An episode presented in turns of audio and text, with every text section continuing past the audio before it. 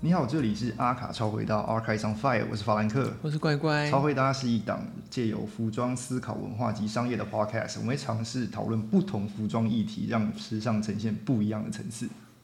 因为今天我们要讲一个，嗯，算是很特别的设计师。那他在我们前几集也是有不时的出现这个名称。那他就是 Helman Long。那他是一个，嗯，我觉得他的他资料算好找，也算不好找。好找的点就是在于他的资料大家都写得差不多，那难找的点就是在于他就只有那些资料。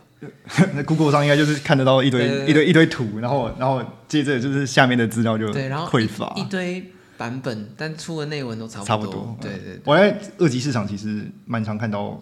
就是不同年代的，还有就是他的作品都都都都都是在贩售。对，因为其实它的东西就是好找也不好找，这样嗯子，它是介于一种，因为它算是把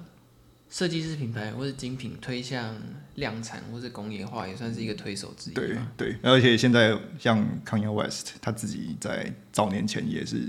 用数数千万美金收购了一堆旧的二手的呃他的作品。对，因为其实，嗯，基本上热爱男装或者设计师品牌，甚至到热爱 archive 的，嗯，粉丝们几乎一定都会关注他或是拥有他的作品。当然当然的，对，所以我们今天就是要来讨论一下这位传奇设计师，因为那我我们先来帮大家考古一下他的背景。好，没问题。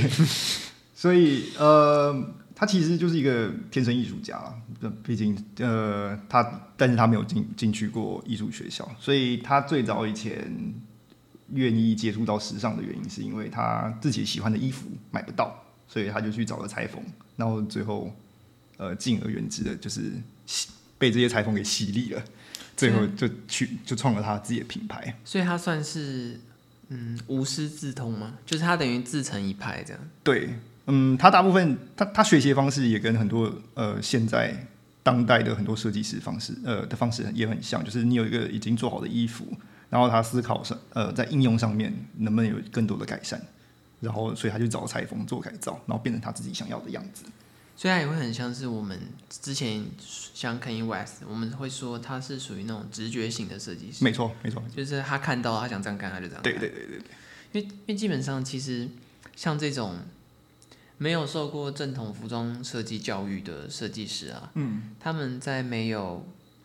服装设计上的限制，他们反而会提出更多天马行空之类的想象。我觉得他这跟他跟他家庭背景比较也蛮有关系的，因为呃基本上他是一个务农的小孩，然后但是因为爸爸到都市工作了，然后最后把他带到都市里面。那因为受到他后母的影响，他后母就要求他必须要穿西装，要跟他爸爸一样，要是一个商务人士，所以最后他可能自由受到束缚，然后他必须着装传统服饰来，呃，来表来来融入社会，然后对他来讲就是一个不自由。所以欧洲人也是有亚洲人会有问题，啊，对，我觉得传统家庭应该多少都会对，所以他直到他独立之后，他才开始，诶、他才开始投入说，啊，时装上面有什么变化？我觉得这对他后来为什么那么呃执着在一定要做牛仔裤这件事情有关。对。牛仔裤算是他的非常重要的单品，嗯，对。那你觉得他在他这个美学体系里面，你对他的影响有什么看法？因为我觉得他算是在当时啦，因为可能因为当时也跟纺织或是制衣工业的进步有嗯关，它也算是比如说极简风格，对嗯然后制服化，甚至到独有的那种，甚至有点恋物癖嗯啊，或者是说异材质使用等等，它在不管是款式、造型到材质上，它都做了很新的尝试。对啊，然后嗯我在现在的设计师，我嗯们近代认识的设计师里面，蛮、多他影子的。如果你看就是 Phoebe Philo，他怎么真的使非常用多？对 J.W. Anderson，我觉得尤其 J.W. Anderson 早期，他在没有那么多资源投入的状况下，他要在做这些创意的时候，他很多手法其实都还蛮蛮效仿 Helmut Lang 的的的做法。因为因为我觉得法兰克提出的这两个设计师有一点有一个点很有趣，就在于他们都有受到 Human Long 的影响，但他们提出了另外一种视觉上的美感，因为，嗯、手指我们大家可以去看一下 Helm Lang 的作品，它基本上它的色调是蛮统一的，然后色阶也不会很多，但是法兰克去特别提出的两位设计师，基本上用色都蛮大胆的，对，那如果最近一个例子，就是很近很近，你一看你就会觉得说，诶，这个真的真的有点像的，应该会是 B V 呃 Bottega Veneta 最近新的新的那设个计设计总监，他在他最新的系列里面，多少也有一点点这种感觉，和他以前在呃 Calvin Klein 的那个时间对，他也有使用类似的手法，就是 Ralph Simon 时期的 CK，对对对，大家可以去翻阅一下，因为这种感觉就会像是 h e l m u n 他的审美或是他设计的方式跟风格，其实是可以用很多种面向去诠释的，所以才会产生出很多类型的设计师，但是都有受到他的影响，但是产生不一样的美学，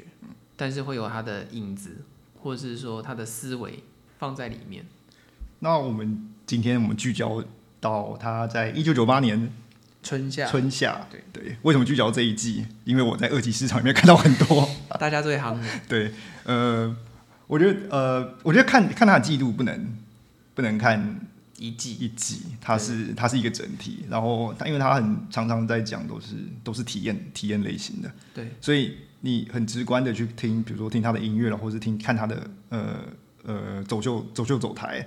或者是单纯只看他的造型，你可能就会有点脱节。但是当当你去细看他单品上面呃使用的功夫，嗯，你就可以知道说哦，他这个体验大概是一个什么样的想法。对，因为一般强调体验或者强调概念的设计师，他们的季度都要拉长远一点来看，你很难用一两季就去定义它。对，所以我们虽然是目前是这一集是聚焦在酒吧的春夏，但是我们会尽量用更宏观一点的角度去解说这位设计师。那九八年的春夏，我们既然都男生，那我们就先看男装一点。对，我们先看一下男装的部分。然后它在这里面比较呃多使用的单品，然后在二级市场也被流通的几样东西，就是第一个是防弹衣，哦，那个真的是超红，对啊，到哪都有。对，到哪都有，而且呃被改被改制过数十次。而且而且，只要是原始那个，你季度就超贵。对我我记得当打那个 Kanye West 在东打的那个演唱会，对，它里面就自己又再制了一个一样的东西，哦，对，好他像有。近期的版本，对他又再对对又再制了一个，那变成他的 merch。我我觉得这种军武军武装备，然后晋升为时尚单品，Human l o n g 绝对是真的是第一名公对 对，第一真名的是他做了很多我们现在很熟悉的，嗯、改造军用品的时时装化，对，都跟 Human l o n g 有很大的关系而。且你看他把那么复杂的，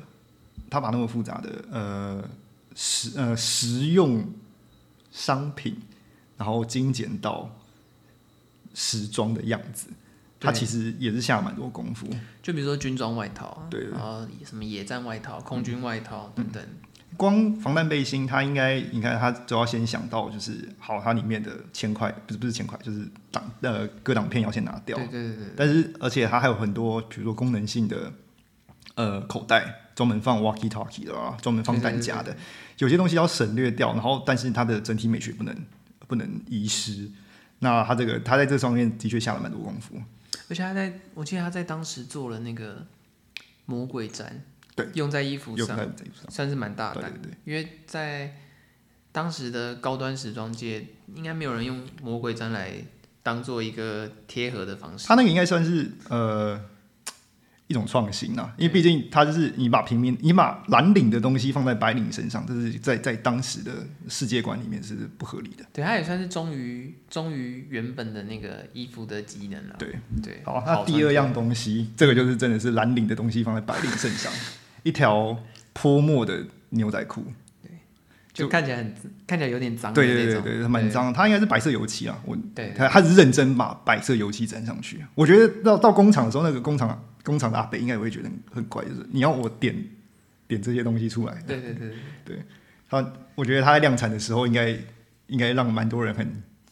很惊讶，说他到底在干嘛。对，因为当时他应该算是就是设计师品牌或者精品里面会愿意把一个嗯、民用单品，然后又要做得特别脏这样，对，对哎、这还是牛仔裤不能出现在华尔街的年代对，因为他比他比我们之前讲的像 AD 更早，更早。然后他提出的是那种很做旧，然后看起来使用感很重的那种牛仔裤，对啊，对啊，对啊对啊我记得在两千年初的时候，就是他出了这一系列牛仔裤之后，嗯、有人把它穿去 McQueen 的秀场里面，算是蛮是是蛮震惊人的。对，对，然后我真的踏入学时装的时候，早期，呃，有人把那些照片翻出来，他是用一种就是说这这件事情怎么还会发生的的态度在看这个。但是现在我们再往现在这个时间点，我觉得现在小孩如果在大学里面看到这些照片的时候，他其实会觉得这是很平稀松平常的事情。对，就是他衣柜里说不定就有。对啊，但是对这整整过了二十几年，这是你你知道吗？这他他过十几年的时候，还是有人会质疑说你在干什么，但是他到二十几年的时候，人家才会觉得哦，这很平常。对，我觉我觉得应该嗯说很是超他前嗯对他很超前部署啊，他革命的时间拉得很长，对对，他可能，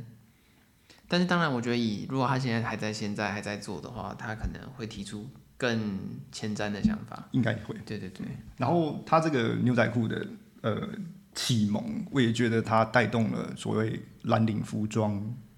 呃时装化的的的那个运动。就是我们现在很熟悉的军装、工装，然后变成一种时装化单品，嗯对，基本上都是 Human Long，嗯、它影响后世非常深远的嗯一些很强大的设计力。对，我觉得 Carl Hart 应该要感谢 感感感谢感谢哦我他我觉。得很多工装品牌都都要要感感谢谢他他，还有那种机能取向，嗯什么登山啊，然后就我们现在很熟悉的什么山系啊，然后工装啊，对对对，我觉得都应该要感谢他真的做了第一步的付出。真的，还有像大家现在，比如说哎 M A One，哦，对啊，对啊，对对啊对对，对，我觉得这都这都是该真的该公归于他愿意踏出这一步，刺刺激大家的视觉。当时这些我们刚刚讲了这么多品牌跟单品是进不了，嗯，踩不进时尚的殿堂的，对对，然后他算是真的是把这些东西拉进那些民众视角，对对对，从那些时尚咖或者说评论家等等的眼里，是一种冲击啊。对。然后最后一个是网格背心，我觉得这个就比较对我们现在来来讲就比较难难难难去想说这为什么是一种冲击。对，有点像钓鱼背心的那种，但是没有那么多口袋。呃，哎，不是，我觉得你想说你想说什么？我说网格背心是吊嘎，但它是是用网格布去做的，哦，我知道你说的对。那个，我知道你说就是等于但是对我们现在来讲，这个东西很平常。很像坦坦克背心那一对类。对对对对，但是它是它是网格的，所以所以它的洞非常大，所以你是可以看到你你就是可以看到你裸体 的。我这样我这样形容你大概就你有懂。你有挖，他有挖一些洞的那种，对就是在。我觉得以现在的角度来说，就是类似像 Rick Owens，、哦，他很爱做的他那还种做坦克背对对心。对对，然后只是只是它的洞之间会比较大。呃，我我我我的想法是，我的想法是在那一个对性别。九零年代，他可能在大众视野里面对性别还是非常拘束的年代里，这个是一个视觉刺激啊。我觉得，我觉得那种变形的或者变化的坦克背心，Human Long 那个真的是当时真的很震撼，它就是一种，它已经是内衣了，对对对，就是搬不上台面，然后它就是搬上来，硬要把你对搬上来。搬上来就算了，它还做了很多很特殊的变化，没错对，没错。对嗯然后算很惊世骇俗的变化对，在当时啦，我觉得，呃，他他后之后有提出一个概念是，就是不要对性别这件事情看得这么严肃。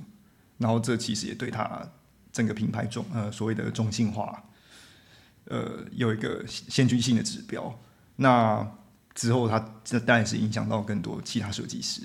对，因为你基本上在现在看到很多那种，比如说毛衣啊，或者是螺纹，或者是内衣等等，或是比较贴合的衣服，然后上面挖一堆洞啊，然后露出一大堆你意想不到的空间，对那都跟 Human Long 一开始的那个设计是有关联的。对对对，但他早期就是设计得比较简单啊，对对但对对但这个也是因为年年代的关系。还有当时制衣工业对上的设限制，那你对他的极简主义，你觉得他，我要怎么我要怎么去形容这里？因为他比较偏向蓝领嘛，你觉得他跟对白领之间就是有什么不太不太一样的地方？我觉得最大的特点，因为讲到蓝领的极简主义，在当时同时期，你可以讲到一个白领的极简主义，就是 Joe Sander。嗯，那他们两个人其实时间上是完全重叠的，但是他们的他们都是极简主义，但他们的概念跟风格上是有很大的迥异的。Human 嗯 Run 会聚焦在我们现在讲法可能叫接地气啦，嗯，他会是用很多你在生活上就看得到的东西，嗯去把它嗯、锐利化，嗯，对，或是设计简化，但是把那个风格弄得更强烈。对我，我觉得如果这样形容它的品牌，我觉得现在应该很多人就觉得很平常。它它它品牌形象应该就是一个时髦男士穿着一个真的他的 cut 非常好的直筒牛仔裤，然后再穿上一个呃一个吊嘎背心，但是那个 cut 也是有被设计过的。就是他，我觉得他就是等于是把当时蓝领阶层会着用的服饰，用定制的剪裁方式跟逻辑去呈现出来，嗯嗯嗯没而错且在上面下了很多新的想法。对，我觉得他他的反反反呃反装饰啊，反反极反这个东西，跟当时最呃流行的设计师，像拉胯、嗯、胸破口贴，哦，对，当时的风气是很华丽的。对你跟跟这这些人完全走的反方向，而且他选对了地方，因为他选了一个新的战场，不需要跟其他人面对面，那个地方叫做纽约。对，因为他他把他的整个，比如说中心或者到核心部门等等，到他的办修地点，通通都拉到纽约去，在当时纽约才才很新啊。对对对。对，那嗯，它基本上它的制造就是更改基础基础商品，我们刚刚有讲到，嗯嗯，它最常就是使用到军装啊、工装啊这对类的东西，然后单一颜色，我觉得这个，我觉得这个蛮对。我觉得这个对台湾设计师有点就是不不太不不不太会使用的做法，就是颜色单一，然后简单一个东西去呃点缀。因为它的色调跟色阶非常的统一，对，对，然后基本上不会有，基本上都是黑白，然后藏青、深蓝。我很少看到台湾，就是就是在台湾这个呃设计教育体系的，会走一个这么简单的方式。因为因为我觉嗯得台湾，我我个人感觉到台湾大部分就是很花，对，再不然就是很黑，嗯嗯，嗯，对哦，自我展现要明确，对它比较不会走一个模糊空间。对，但是 Human Human Lang 的是是说它是那种色阶很统一，对它不是只说它很黑或者它很怎么样，而是说它的用色会给你一种很基本色，哦，对对对，然后很正常的颜色，嗯嗯嗯，对，它不会出，它会出那种很饱和度很高、很鲜艳、很特殊的颜色，都是点缀用，它可能就几款嗯这样子，放在那整场充满了黑白蓝的秀里面这样嗯子，对，然后它不会像。比如说，我们以前曾经有一段时间很流行暗黑风格啊，对嗯那种都是黑压压这样子，它是呈现的是另外一种它的颜色是你日常很常使用的颜色。我觉得呃，我们我们就拿呃九八年春夏来做比喻，对它在里面大量使用的呃颜色，就是最传统的就是那种西装用的黑色，然后深蓝色，然后白色，然后最后它用了一个非常非常清淡的水蓝色，哦对然后去做一点小小，就是在在整场秀里面做一点呃微妙的点缀，对它就是在传统色系里面加了一点点当时觉得有点不一样的东西。对我觉得它这个呃在色彩上的逻辑还算蛮值得很多人去学习的。对，因为它在后面有出现那种霓虹色，嗯嗯嗯，或是特殊色、荧光色。荧光色，对，其实他他不是不敢用颜色的人，对，他只是会，它选择性点缀，对对对对，他不会全部给你用到。不要让它变成极繁主义。就是所有颜色加在身上，然后 power 数垫肩垫到最 高。对，就是有点像，嗯、现在人会说，比如说性冷淡风，哦，对对对对我觉得这个这个这也是它就是潜移默化引引发的一个方向。就它是一个温度没有很高的颜颜色嗯色，对，的感觉。好，我们已经把它大概风格上面的东西大概都简略一次。对对对，那你觉得，呃，他在他的职业生涯之中，带给就是除了风格之外，还有带给整个时尚有什么比较大的巨变？我觉得最大的改变应该是在于材质，还有那种，就是那种他提出了很多新的品相跟新的材质，而且他很敢用，而且他的这些行为导致后面我们很多现在很熟悉的单品都可以出现在我们的生活之中，对对，因为在当时是没有人这样做的。我觉得它也促使了那个化学纤维的纺织工业，对，对就是它是推手之一啦。啊对，就是当时因为纺织工业跟制衣工业的开始进步，就是那种跳跃性的发展，然后产生很多新技术，然后它是非常敢用的，因为当时应该很多设计师的态度是保守的，对，我觉得它促使工业化这件事情，就是让，就是应该应该说让时装可以透过工业化大量去制造这件事情，呃，真的就是造福了我们所谓的快时尚啦，或是对，更多呃平民化的东西。对啊，像比如说聚酯纤维啊，嗯然后甚至它用了很多快干，然后 PVC 的布料嗯对等等，就是我们现在很多我们很常见的东西，它算是当时都算是前几个做的啊、不敢说第一个了，但是绝对是前几个做的。对，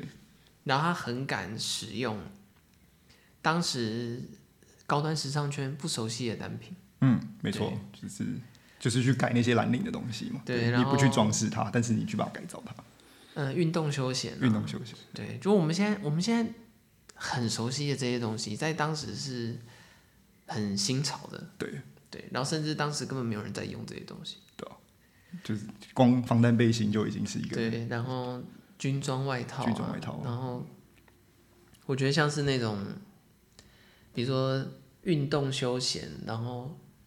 休闲风很重的东西，嗯嗯对，但是他会把它改得很利落，对。对，这就是他设计功力上的厉害，对，它是一直呃呃，进而就是影响到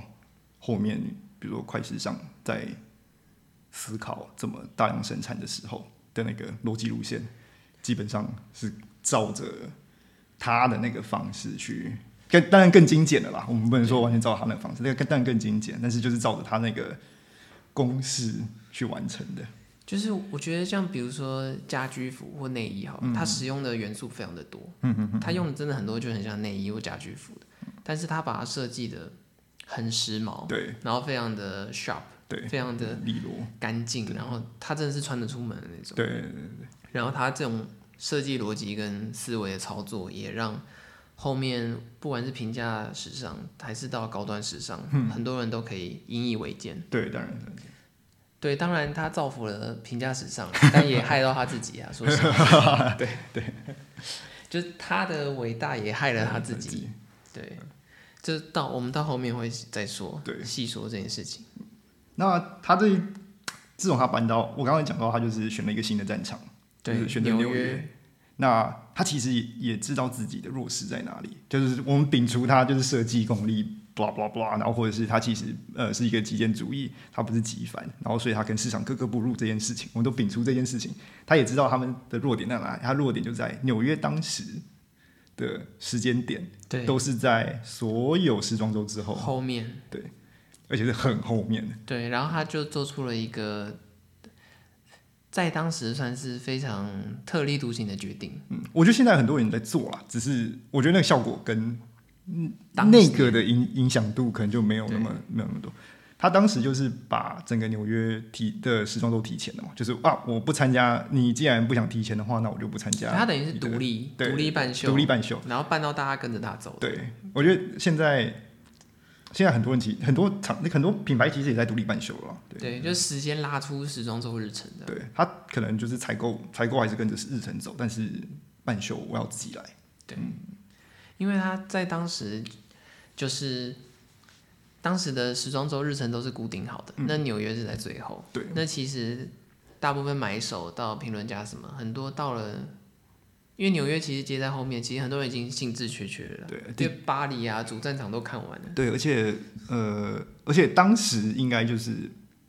采购跟秀是同个时间点，它并没有对拆开，所以变成是如果你的你的时间点拉到这么后面的话，对你的商业行为其实不是很有利，而且对你的生产也会压缩到。但也会压缩到，所以他把它提前了，这是一个对，对他真的是因为很当时聪明的选择，当时没有什么即看即买啦，当时真嗯的对就对对对是对你下单了我再做在，做，嗯对，所以你时间拉到很后面，其实你是压缩到自己的过程的。对再加上设计师品牌并不算是大集团，嗯它在比如说生产或是制造上会需要更多的心力，对啊，所以当时他就做了一个决定，就是你不你不往前，我就自己自己跳出跳来出，来我就自己办。他就自己往前了，对所以他他就就自己往前把把这件事情就是卡掉，就是有我说了算。人家后来，因为他其实当时的做法，Calvin Klein 跟 Donna Karen 也有跟也有跟上，对因为他们其实也是这个风潮下的呃产物嘛对。极简风格，对对对，然他后必讲须究实用啊，商务啊，对必须组队，对要要要组队才可以打王，要抱团，要抱团才能 推对我才可以推王。对，然后接着另外几个影响性的话，嗯，有人说它是一个素人的品牌，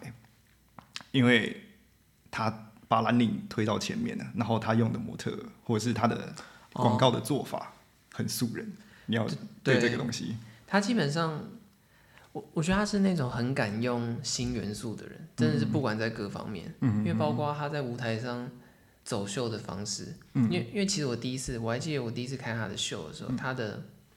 model 男的都不帅，女的也不漂亮，然后对呃身材也是正常或是普通，就是嗯他也不是特别练过或者跳过，然后走秀的方式很像在散步，哦，对。跟当时那种很风骚的 catwalk 是完全不一样的。就是说八零年代那种，就是要很很开心，然后在上面绕一对，圈，然后很撩很的，屌。很骚 的，我觉得 K Moss 也是走过他的走过他的秀，对对，呃呃，我觉得 K Moss 当时的身材和他的脸蛋，其实，呃，就我们现在的角度去看回去的话，其实也是蛮格格不入的啊。对，因为像我们现在说所谓的那种 ugly chic 对，或者 ugly beauty，那种跳脱于主流审美的审美，其实 Human Long 当时也是很敢用的，对，很敢用人，因为他就像那种走秀很闲散啊，然后 model 都是路人面孔，嗯然后甚至说穿的衣服也很路人，基本上就是很像是你在生活上就看得到的。嗯嗯嗯，他在甚至到海报对，嗯到广到告广告上的应用，它都是提出了一种不管是新的概念，甚至说新的视觉。嗯，我觉得他在走秀上面，呃，提出了一个蛮有趣的是后台狙击，因为他后来就拿拿来做广告了嘛，哦，对对对啊对对对，啊，他的话就是叫摄影师拍一拍，然后就可以拿去做广告了，它算是第一个开放后台的，对，对，就是我们现在很熟悉那种什么 BTS，就是嗯你可以幕后秀台直击的，都是从 h u m a n Long 开始开，始的，对，因为当时的时尚圈对于媒体它是有隔一层的，嗯，那 Human Long 断开了那面墙，就是你要来拍你就来就拍，拍，对啊，对我就让你看，而且男女合秀，我觉得这个对这个也是一个也是一个冲击吧。就像我刚刚讲，就比如说他网网那个网网格背心，就是一种对性别的破坏。那他这个男女合秀，其实也是在对一个呃性别印象的破坏。对，因为他的那个螺纹坦克背心的变化，或者到像网格背心等等，他他就是会把，因为他其实女装也有出那种很像睡衣的东西。对，对，他就是把那种居家内衣的感觉，把它拉到一种很混合的感觉。嗯嗯。比例上有做很多思考上的调整。那你觉得他的广告上面，对对对，对你你对他广告的影响，记有有有什么有什么东西吗？我我觉得，我觉得我对他广告印象最直接，就是他提出了一种就是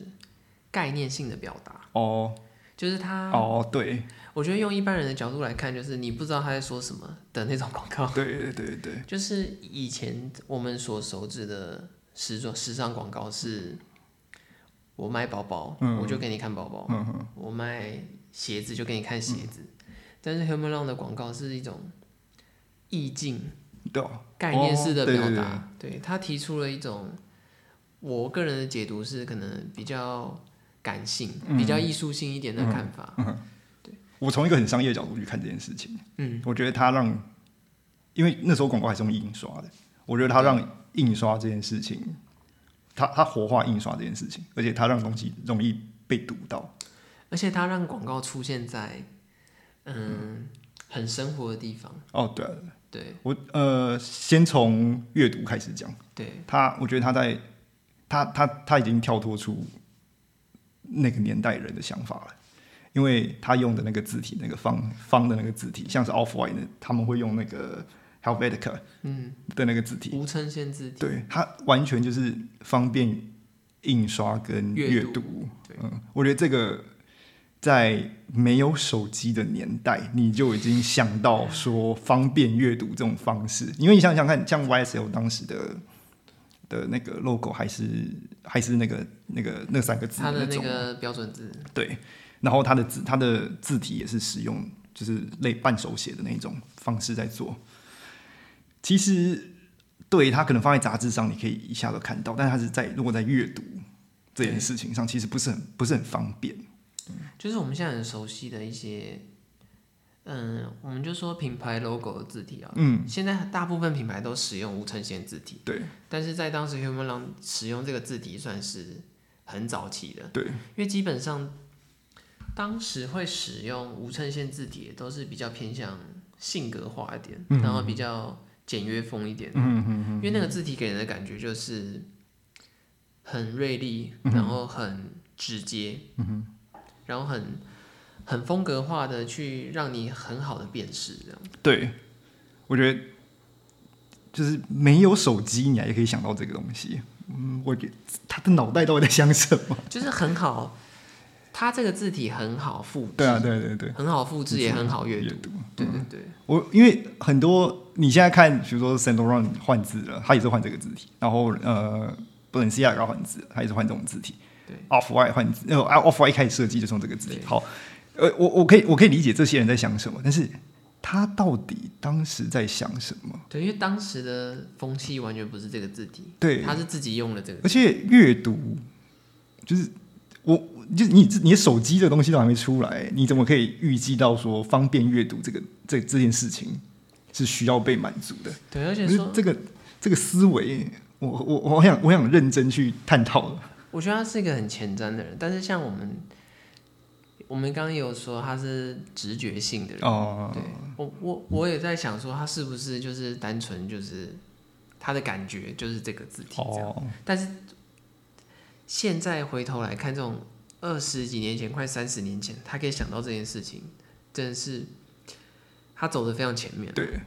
那我觉得刚刚说它是印刷上会方便，那我觉得它在另外它在它在另外一个广告模式上面也让阅读非常方便，就是放在那个计程车上面，就是我觉得它让广告出现在很日常的地方，对啊公公车站、公车站牌地铁啊、计程车计上的程车上面我，觉得放在计程车上面那个，而且又用这种比较好阅读好又阅读的东西，的确是让人家一直刺激到对方的眼睛。对啊，因为因为车在移动嘛，对它会开走，所以其实那段时间你就可以马上 catch 到他想说的事事情。情，嗯，我觉得这个这个就是很前瞻。还有就是那种审美，就是它的字体的编排啊，到审美，因为其实排版到文字的设计，它也是一种美学的体现。嗯，对，在当时他也是提出了一种，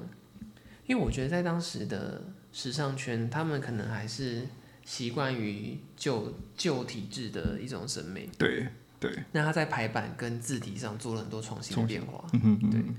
等于它从整个品牌从核心到视觉，嗯到它的设计，全都是走了一个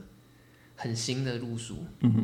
那我们现在跳脱出印刷，我们直接到它广告上的应用。我觉得它在两个比较著名的广告应用上面，嗯，呃，会大家会比较吃惊。呃，那我第一个先讲国家地理频频道的那个杂志。 对，我我呃，我现在去想我可以理解，但是我不能，我不他能，当时我不能用那个当时的对角度当时去，我不能用那个年代的角度去想说这个壮举要怎么执行。对，因为当时可能是快三十年前的事情。对哦他把呃他的广告刊登在一个，嗯、基本上跟时尚没什么关系，的刊物里面，但是是很多人阅读的刊哦，物。没错，没错，对没对错，没对错。对，我我我我我我去我我，因为我现在现现在比如说商业角度啊啦什么的，我们这样这样去去去去剖析它的话，它的确是达到了很多，比如说哦，呃，会买会有这些钱去消费的人，他们的确有一些其他的嗜好。那如果在他有嗜好的地方对看到了我的广告，那它会激起一些呃购物欲，巴拉巴拉巴拉。然后，但是这我们现在想这些都合理，但是你要怎么用当时那个年代去我觉得得在，到得到这个答案我觉得在当时他就有一种我们现在所谓大数据的思维，哦，就是有会买我的衣服的人，可能他同时也喜欢什么什么东西，对对，那我对就把我的广告放在其其他他会感兴趣的面向上面，嗯让他 catch 到我想表达的东西。所以这种 Google 广告投放的那个概对对念，对它在当时就已经有对了。， 就那种 IG、脸书点阅的那种，对，你点 A 太多，他知道 A 跟 B 有关系，所以把 B 给你看了。对对对，就是那种概念。嗯我我这个太太超前了，对，而且它是用平面的杂杂志、志刊物、报纸的方式对去构思这件事情。嗯我我们现在想当然都很正常了，但是对当年我你们有这个逻辑出来，然后达到执行，你要面对多少人会斜眼瞪你说你到底在干嘛？就是营销天才，对，要一个营销天才，因为他就讲国家地理频道好了，当时根本不会有时尚类广告在上面。嗯嗯对，那他对嗯他敢投，而且那种投广告是花一笔钱嘛，对，他等于是他愿意花一笔钱去做这件事情。那事实也证明他的嗯成功，对效果很卓我越，觉得啊就是然后导致我们现在看杂志，基本上或者看报纸嗯等等，你就算你的那个杂志或报纸跟时尚无关，你还嗯是会看到时尚类广告。对对对。那最后一个，它的香水，它香水广告，它是用文哦字，它它它不是它不是让你看，它让你看到那个议题，然后让你看文字，对，你觉得你你有什么感想？我觉得他就是用视觉去刺激你的想象，就是嗯、用我的说法，我可能会说它是类似联觉，就是你视觉接受到那文字经过你的大脑，让你产生一去种想对它的气味道，的想象。嗯，它想它的味道有什么？对，因为因为基本上当时的广告应该都出现在刊物上面。对，嗯、我就是甚至说，比如说好电视好嗯了，就出现在你视觉上可以接受到的地方。嗯嗯但是香水是一种嗅觉的东西，对所以对。它是用视觉去刺激你嗅觉的空间。哦，你知道这让我想到什么？IG 的叶配。 I G 的叶配，对啊，完全啊，因为如果比如说我今天，呃，我今天什么？我今天呃，一我是临时公司哦，可乐果好了啦，可乐果，我去 IG 上找叶配，这些这些美呃，然后我找了一个比如说妹妹，然后她拿这个东西，然后让你看说可乐果怎么样，然后对你是看你是看那个女生没错，我觉得大部分哎，我是啊对对，大部分人都是看那个女生没错，我是啊，但是另外一个东西是，它下面写那个文案呢，如果有人读的话，基本上他就是在用文字去刺激说你对那个产品的想法。对，因为其实当时，嗯，就像我们前面说的，当时就是卖包就给你看包，卖鞋就给你看鞋，但是它是用了一种，嗯，只给你看文字表达，对让你去想象跟感感受受那个氛围嗯或那个味道，对啊，对啊，对啊，或是给你一种刺激，因为它有时候它可能就短短一句话而已，嗯，但它里面的空间就是让你自己去想象，对，我觉得这个就是我们现在常看到所谓的 IG 业配的那个的那个基本模式。对，或者是某一些很新潮的广告类。哦，对啊，就是我们在现在还称它为新潮的广告，哦嗯所，以我们可以想象它三十快三十年前做这件事情是哦，那有都多新潮，都都多新潮，啊对！那太辛苦了。新潮中的新潮。对他，他的他的确是花了很多时间去呃选择一个容易阅读的文字，然后去排列排列这些文字组合，然后让它真的变成一个可阅读的广告。然后因为够简洁、够有力，你当你读到这个文字，然后看到一个简单的画面的时候，你可以触发触发你的想象力，对，而且它会它的画面会出现在你生活的各处各个出对对对对它就是。就是我们现在所谓那种网络大数据概念啊，对啊你对你对看个网页什么，旁边就一直出现某一个东西。我觉得 I G 早期在开发的时候，应该有拿拿过它做范本，因为因为它的方式就是很像我们现在滑手机，嗯，然后会跳出广告，对对然后那个广告就是反正就是你会一直接收到那个讯息。对对对，当时因为三 C 产品不普及，所以它可能就是出现在报纸啊、嗯，电话亭、对公车公站、车站、计程车站，对，哎，不是计程车站，计程车的那个车牌上，车牌上面，就是无处不在。对，然后就是大数据散播这样。嗯对，在当时他这想法真的是超级走的很前面啊。嗯嗯嗯嗯，对，真的是营销天才。对，但但是他的传奇也是有点小可惜，就是在九九年的时候，他呃，就应该说九九年的时候，他被 Prada 并购的时候，他还是蛮多商机的。因为这件事情就要提到他造福了对方，然后也害到哦，自己。己对对，就这是是刚刚有提到我过们这前一面有点，提到，因为他我们刚刚一起有强调，他的东西是可复制的，对对然后简化了很多繁复的手工对或是设计的流程。嗯，然后工业化制造，对，然后提升了某些基本的考量，比如说布料性能、剪裁，到实用嗯实性、用性机能性。对可是他的这些行为其实就是方便了某一些成衣量贩的制造制。造商，对，那在当时他算是顶尖设计师嘛？嗯那我们某一些评价或者只做成衣量贩的品牌，就会一定是先参考他啦。对对嗯对再加上他的设计就是可复制，嗯，就是绝对是学好学满。对，然后在他被并购之后，两千年中的时候，他就宣布宣布退休了。对，对他决定先休息，然后如果之后之后有人在访问他说，诶对时装有什么想法？他说如果要再参与时装的话，呃，就可能不是以服装设计师，服装设计师的形式去做。对，所以很可惜的就是，我们后来就再也没有看过他去挑战我们现在社会思维。 对，因为他当时也是因为他的方式，其实也，嗯、他想要达到的方式，最后也是压缩到他自己啊。对所以他最后就只能拱手卖给那个 Prada，嗯，然后最后也因为可能他跟，因为他就变成打工仔嘛，对，对他可能跟他的老板某些想法上不合，所以他最后就选择退休。嗯我觉得最可惜的是，在 Prada 接手之后，嗯，牛仔线后来被删除掉。对他最爱的牛仔对，那那个那个那个，我真的觉得蛮可惜，因为 Prada 觉得时装在长远的路途上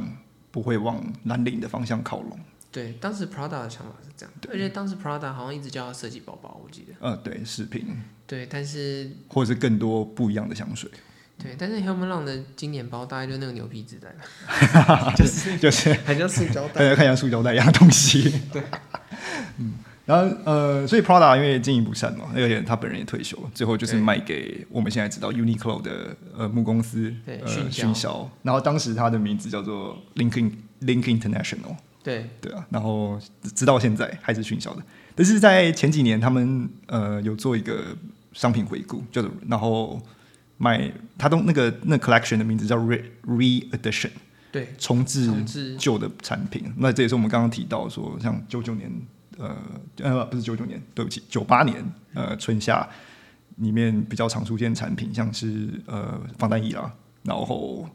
呃呃泼墨牛仔裤，对。对对对他们就是经都典单经典单品，他他他都有在出来。当然，他有其他季度的，像是那个贴胶带的牛仔裤，那个我蛮喜欢的。嗯然后还有像他后来两千年两千年初做的太空衣，对对对对，然后银色银色，然后或是呃针织机车裤，就是这些东西后来他们都有在重新制造。我觉得这个是对他的一个呃致敬。对啊，因为我觉得像像我们现在很习惯那种两面穿外套，他当时也是做的，对，然后也是做的非常早，对因为其实 Human Long 它有太多事情可以讲了。那我们今今天可能今天可能要先就此打住，因对为我们就是讲不完，它真的对，太太多多太多事事情情可可以以讲讲。我们大概已经把他的两个大部分都已经囊括了。对。对我觉得大家应该去多，应该说多 Google，然后去真的去体验一下它看的它的那些画面。对对，有些东西可能真的就是很普通，但是你要想看，那是三十年前。 对，你要想要三十年前做这件事情，对对，我们现在很习以为常，但在当时是惊世骇俗。嗯，对视觉也是视觉， 对我们之后也会往它的其他季度啊，去继续去推推升，嗯然后去加深我们想要去描述它的事情，因为它真的有很多事情值得大家去挖坑了，嗯，对，探讨，对，值得大家去探讨。那我们今天这集就先到这边，然后如果喜欢我们的话，请大家要记得关注我们的 IG，然后关注我们的 Podcast，然后如果你喜欢的话，也记得可以给予我们一些鼓励，对，像是我们 IG 上面有 Link Link Tree，你可以点进去，然后如果你愿意的话，可以请我们喝一杯咖啡，抖内我们一杯对咖抖啡，内 我我们们一一杯杯咖咖啡啡，让我们在呃录音的时候至少对可以激起多一点脑内风 暴。对，真的，因为我们这些准备啊、录制啊什么，其实我们是花很多心力的。对啊，对啊，对啊，对啊！一我觉得，我觉得一杯咖啡可以，就是让我多多多多跑个大概一个小时。我们可以多活对多活一阵子，对，因为我们真的是很用心的在制作这些节目。对，如果你愿意支持的话，我们当然很高兴我。们当然是希望他们大家大家多多支持我们。对，对对对，然后我们也欢迎，就真的是欢迎大家可以讯息我们啊，跟我们互动啊，甚至你有任何问题，或是你想听什么主题或是题材，都可以告诉我们。对我们 email 在 description 里面，然后也可以上我们的 IG 小小盒子，然后对对嗯对 message。对，对这都我们是真的会看的。对对对，我每个都会看。我们每个都会看，我们也如果能够回复，或者说不管是在讯息上回复，还是在节目中回复，我们一定都是会做出回复的。对对，所以希望大家关注起来。那我们今天就到这边了，对，我们今天就到这边喽，哦，拜拜。拜拜。